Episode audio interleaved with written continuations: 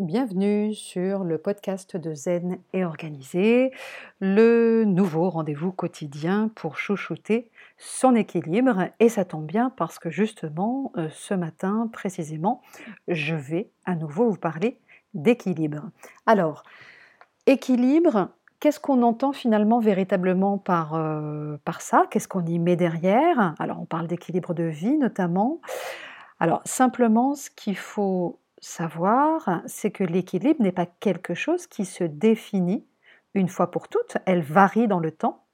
Ce qui était valable, euh, par exemple, il y a un an ou même il y a six mois, ne l'est plus forcément aujourd'hui. On en a tous fait l'expérience et je suis sûre que euh, vous également.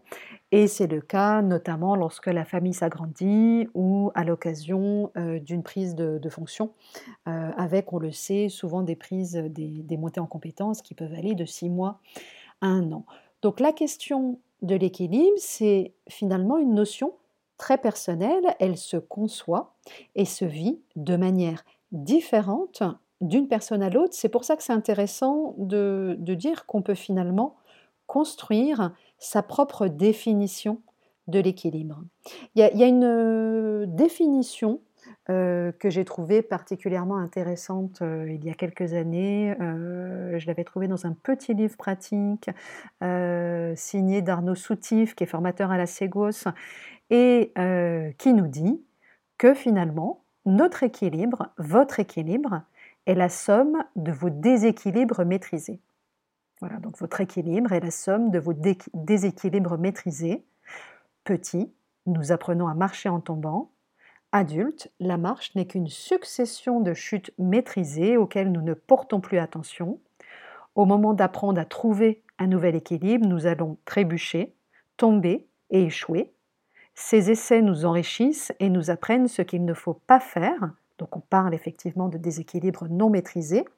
Ce sont nos nouvelles tentatives, nos nombreuses chutes qui nous apporteront progressivement le résultat recherché, déséquilibre corrigé puis maîtriser.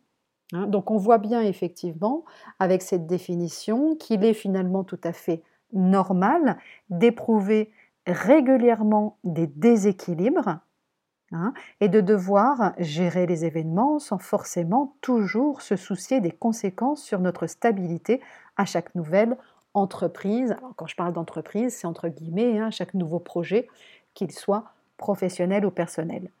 Donc c'est finalement en testant de nouveaux déséquilibres que nous trouverons une nouvelle façon de nous tenir droit. Hein. et donc cela équivaut effectivement à une suite d'ajustements, de petits pas pour aboutir durant un temps limité à un équilibre qui nous correspond. Donc on peut quelque part retenir trois points de cette définition. Premier point, qu'il n'y a pas une seule bonne définition de l'équilibre, elle fluctue selon les individus, mais également selon de nombreuses autres variables, vous l'imaginez, vos envies et besoins du moment, vos marges de manœuvre, vos contraintes, l'entreprise pour laquelle vous travaillez, ou l'activité que vous avez choisie, votre situation familiale, etc. etc. Hein. Deuxième point, que cette définition évolue dans le temps. Troisième point, que l'équilibre se construit progressivement petit à petit, pas à pas. Hein? évidemment, on le sait, alors en général je le, répète souvent, mais je préfère le, rappeler ici, l'équilibre parfait n'existe pas. Hein? alors, atteindre l'équilibre, est-ce que dans certains cas, finalement, on peut considérer que c'est une utopie? Alors, dans certains cas, oui, parce qu'on le sait, certains choix, qu'ils soient temporaires ou définitifs, ne permettent pas de réel équilibre entre la vie professionnelle et la vie personnelle. C'est le cas, par exemple, de certains postes à haute responsabilité, et heureusement pas tous, ou de professions qui exigent un engagement de tous les instants sur des temps, par exemple, de carrière très courts. Je pense par exemple aux sportifs de haut niveau, etc. Hein? Et parfois, atteindre l'équilibre à l'instant T ne fait pas véritablement finalement partie de nos priorités. Notre priorité, est ailleurs, que nous en ayons conscience ou non. Et c'est euh, complètement OK comme ça.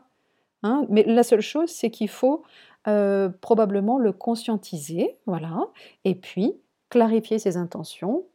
Au jour d'aujourd'hui, je, je ne mets pas l'accent, par exemple, sur mon équilibre, je mets l'accent sur autre chose, mais pour un temps déterminé, sachant que cette priorité, elle peut évoluer dans le temps, évidemment.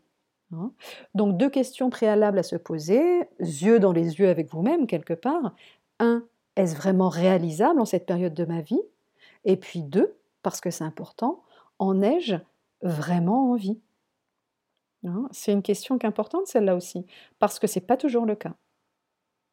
Donc globalement, pour résumer, chaque personne a sa propre définition et conception de l'équilibre, de ce que signifie pour elle, et donc pour vous, hein, si, si, on parle de vous, une bonne conciliation de la vie professionnelle et de la vie personnelle ou familiale. Donc si l'un de vos objectifs à ce stade de votre vie est de mieux concilier vos différents temps de vie, il vous faudra définir en amont ce que représente l'équilibre pour vous, quelle priorité vous accordez à votre vie professionnelle d'une part, à votre vie personnelle et familiale d'autre part.